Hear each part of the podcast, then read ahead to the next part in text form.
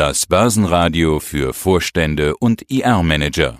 Ja, mein Name ist Andreas Scholz aus Frankfurt am Main vom Finanzplatz von der DFV Eurofinance Group.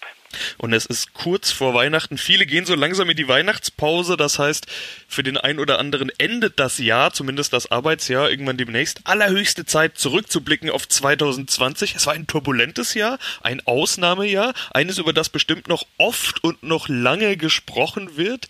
Wie ist denn dein Fazit? Wir sind wohl alle froh, demnächst mal ein paar Tage frei zu haben, würde ich sagen. Ja, wahrhaft historisches Jahr, dieses Corona-Jahr. Ich hatte persönlich nur zwei Tage Homeoffice, konnte mich nicht so ganz dran gewöhnen und habe hier immer versucht, auch auf der Brücke zu bleiben, aber habe ein Einzelbüro, dann ist es immer einfacher.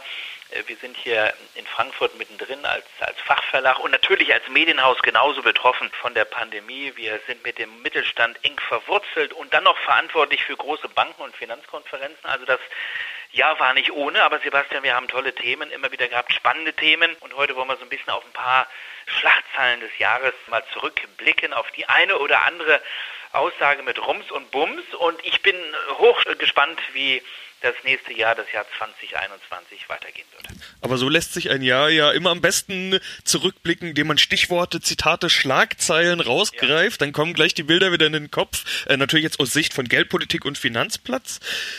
In der Krise ist wie immer dann die Geld- und die Fiskalpolitik gefragt. Whatever it takes war ja Mario Draghis geflügelter Ausspruch der letzten Krise. Welches Schlagwort, welches Stichwort fällt dir denn als Ausspruch in der Corona-Krise ein? Ich glaube, dieses Whatever it takes geht einfach weiter. Das kann man auch über dieses ganze Jahr schreiben, 2021. Also dieser Spruch von Draghi ist das Motto eigentlich auch in diesem Jahr gewesen. Und zwar nicht nur für die Geldpolitik, sondern auch für die Fiskalpolitik, was auch immer es kosten wird. Wir werden dagegen halten müssen, um die Folgen der Pandemiebekämpfung, so muss man es ja formulieren, abzufedern, um möglichst wieder irgendwie aus dieser Krise rauszukommen. Einer historischen Krise, der schärfsten Rezession in der Nachkriegszeit und Geld- und Fiskalpolitik, das ist auch so ein Bild, haben in diesem Jahr Hand in Hand gearbeitet, Seit an Seit. Viel zu nah aus meiner Sicht. Die Trennung ist gar nicht mehr wahrnehmbar zwischen Geld- und Fiskalpolitik und das ist natürlich ein Thema, was uns auch im nächsten Jahr beschäftigen wird, weil aus meiner Sicht sind die zu nah beieinander. Aber nach diesem Motto, whatever it takes, gehen Sie und schreiten Sie weiter voran und sorgen dafür, dass noch mehr Geld in den Umlauf kommt. Und das ist das alte Draghi-Motto, was Christine Lagarde, ich habe sie ja als die Schutzheilige der Finanzmärkte und des Geld- und Finanzsystems bezeichnet. Sie hat die Arme weit ausgebreitet, hat neu kalibriert schießt mit Draghis Bazookas weiter, nur der Durchmesser ist noch größer geworden. PEP heißt dieses Programm auch für mich so das Kürzel des Jahres 2020. Äh, Man hat die Kriegssprache weiterhin verwendet und das gilt ja auch für den Bundesfinanzminister, für meinen Namensvetter, für Olaf Scholz, der ebenso von der Bundesbazooka sprach und der gesagt hat, es muss eben Rums, es muss eben Wumms machen, aber dieser Wumms hat eben auch Nebenwirkungen und das macht das Ganze so interessant für uns, weil wir werden über diese Nebenwirkungen vor allen Dingen im nächsten Jahr noch zu sprechen haben. Ja, Inflation ist ein so ein Thema. Wir haben das Jahr über schon häufig drüber gesprochen. Auch die aktuell veröffentlichten Daten zeigen sie wieder die negative Inflation in der Eurozone. Nix mit nahe zwei Prozent, von denen die, die ja als Zielmarke immer herausgegeben wird. Du hast diese negative Inflation mit dem Prädikat versehen. Unwort des Jahres. Warum denn das? Ja, weil es einfach nicht passt. Die Inflation äh, kann natürlich immer oder wird immer verbunden mit der Preissteigerung nach oben. Aber naja, gut, Preise können auch fallen, aber dann ist es ja eigentlich Deflation. Also wir haben die Inflation auf der einen Seite und die Deflation auf der anderen Seite. Es gibt auch den Begriff der Disinflation, also man ist da schon so ein bisschen kreativ. Und Frau Lagarde hat jetzt den Begriff der negativen Inflation geprägt. Also das ist jetzt keine Inflation mehr. Äh, die EZB versucht ja verzweifelt, Inflation hinzubekommen. Und du hast es gesagt, zwei Prozent sollten es eigentlich sein. Auch nicht viel mehr, aber so nahe dran. Das will die EZB, das ist ihr Ziel. Aber da kommt sie nicht hin und nicht erst seit diesem Jahr, sondern seit einigen Jahren schon. Und wir haben im Moment, wir stecken fest in einer, ja, sie nennt es eben negativen Inflation. Ich würde von einer ganz leichten Deflation sprechen, also keine wirkliche Deflation, kein fortschreitender Prozess, aber wir haben eben durch die gerade gesunkenen Energiepreise, Stichwort Öl, jetzt im vierten Monat fallende Preise. Im April war das schon ein leichtes Minus von 0,2 Prozent.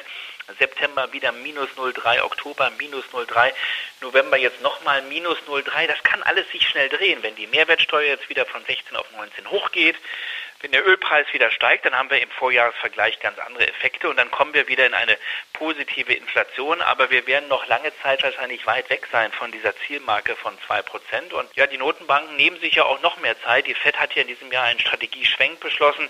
Sie sieht das ganze ja als ein symmetrisches Ziel an. Das heißt, sie sagt, wenn wir zehn Jahre die Inflation verfehlt haben, unser, unser Ziel verfehlt haben, dann können wir auch zehn Jahre sie immer überschießen lassen, bis wir reagieren. Und ich vermute, wir werden diese Strategiediskussion auch in Frankfurt bekommen bei der EZB. Die wird in diese ähnliche Richtung gehen und sie denkt ja auch schon ähnlich. Also negative Inflation und wir haben letzte Woche und vorletzte Woche habe ich mit Peter über den starken Euro gesprochen.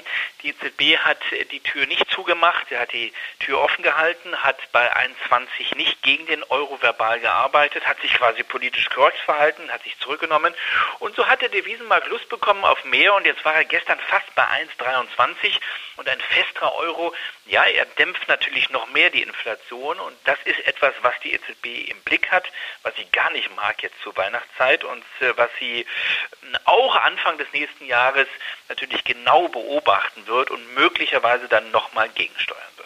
Jetzt hatten wir vorhin schon Whatever It Takes angesprochen, ein großes Krisenzitat. Wir hatten ja wieder Krise. Schauen wir also mal auf die Zitate des Jahres. Sowas darf in einem Rückblick nicht fehlen.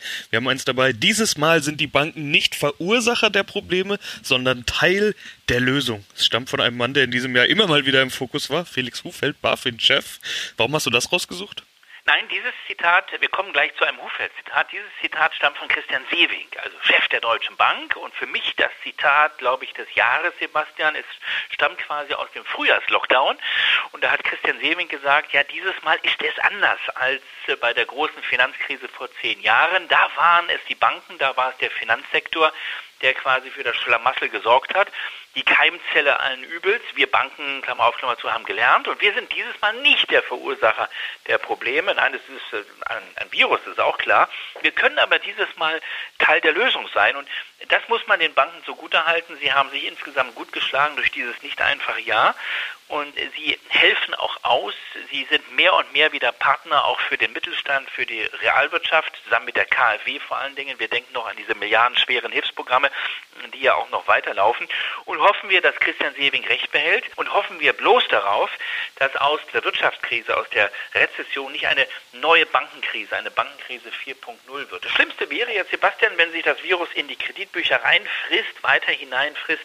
Wir werden Insolvenzen sehen, das ist klar, aber wir wir hoffen darauf, dass nicht eine neue Bankenkrise vor der Tür steht und dass eben er mit dem aus meiner Sicht Zitat des Jahres aus der Bankenseite recht behält. Aber dann bringe ich jetzt doch noch mein Hufeld-Zitat ja. mit ein. Der hätte das wahrscheinlich trotzdem gerne gesagt. Der musste nämlich in, mit seinen Zitaten meist eher in die Defensive gehen. Unter anderem hat er gesagt, eine Schande für Deutschland. Vermutlich wissen die meisten schon, was für eine Schande Deutschland in diesem Jahr vorzeigen musste. Ich glaube, die ganze Welt hat gelacht. Wir haben auch häufig drüber gesprochen. Ja, das nächste Thema. Eine Schande für Deutschland. Warum dieses Zitat? Ja, wir richten ja nicht nur Sebastian die, die Eurofinance Week aus. Da hat Sewing gesprochen, hat über die große Transmission gesprochen, auch seines Hauses. Das war jetzt erst im November. Und wir haben im Juni, äh, kurz nach dem Frühjahrslockdown, hier die erste Konferenz veranstaltet. Hybrid äh, mit 100 Teilnehmern maximal vor Ort. Und da hat Felix Hufeld gesprochen. Und das war am Montag nach dem Wirecard-Wochenende. Also äh, das, wir hatten auch ein bisschen Glück mit dem Timing. Also es war der Montag, nachdem dann sozusagen die Pleitemeldung kam. Die Meldung kam, hier fehlen irgendwo 1,6 Milliarden auf einmal oder vielleicht sogar ein bisschen mehr. Und das war natürlich in dem Moment, wir wollten eigentlich über Corona sprechen, aber dann war auf einmal Wirecard das ganz, ganz große Thema. Und Hufeld habe ich gefragt, Herr Hufeld, darf ich Sie denn fragen? Dürfen wir, denn, dürfen wir Sie denn fragen zum Thema Wirecard? Das Thema sollte eigentlich sein Finanzstabilität in Corona-Zeiten.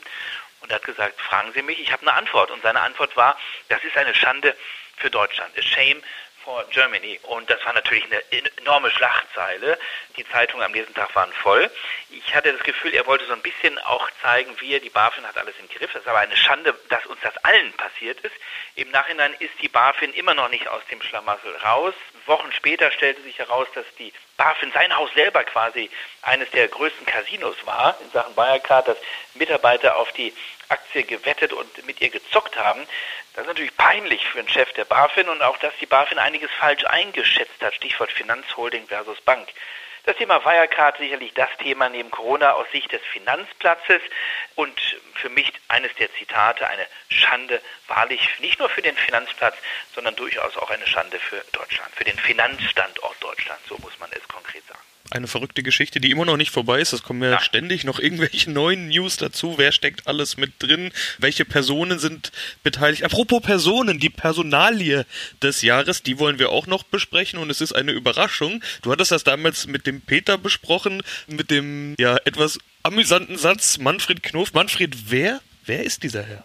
Ja, Manfred Knof, Manfred Wehr, das war damals wie die Bildzeitung, die Horst Köhler, äh, Horst Wehr schrieb, als, als Horst Köhler Bundespräsident werden sollte und es ja dann auch wurde. Nun, also um so eine hochrangige Personale geht es nicht, aber es geht immerhin um den CEO-Posten der Commerzbank jetzt muss man sagen, die Commerzbank ist nicht mehr die Commerzbank von früher. Die Commerzbank war mal ein DAX-Wert, aber wir in Frankfurt, wir schauen doch immer noch und weiterhin auf zwei Banken. Einmal auf die blaue Seite, auf die Blue Boys, auf die Deutsche Bank. Das ist der Primus in der Paris weiterhin.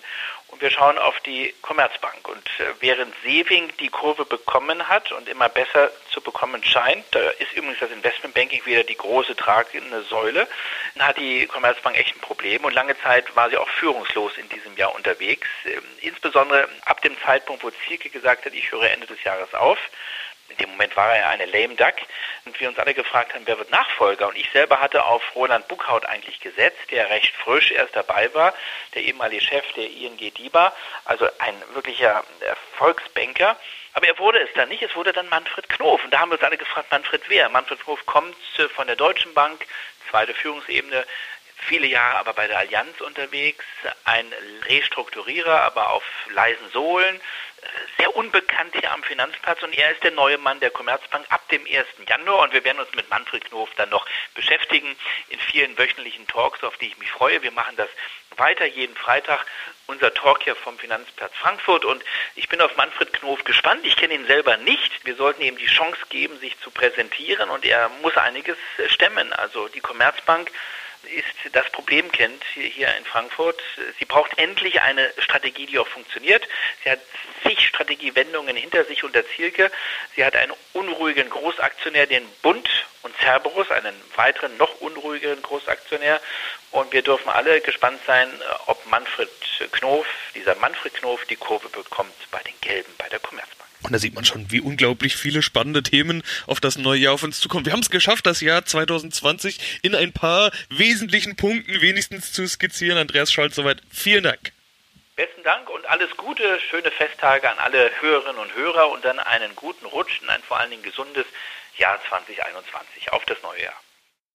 Wir machen Börse hörbar und verständlich.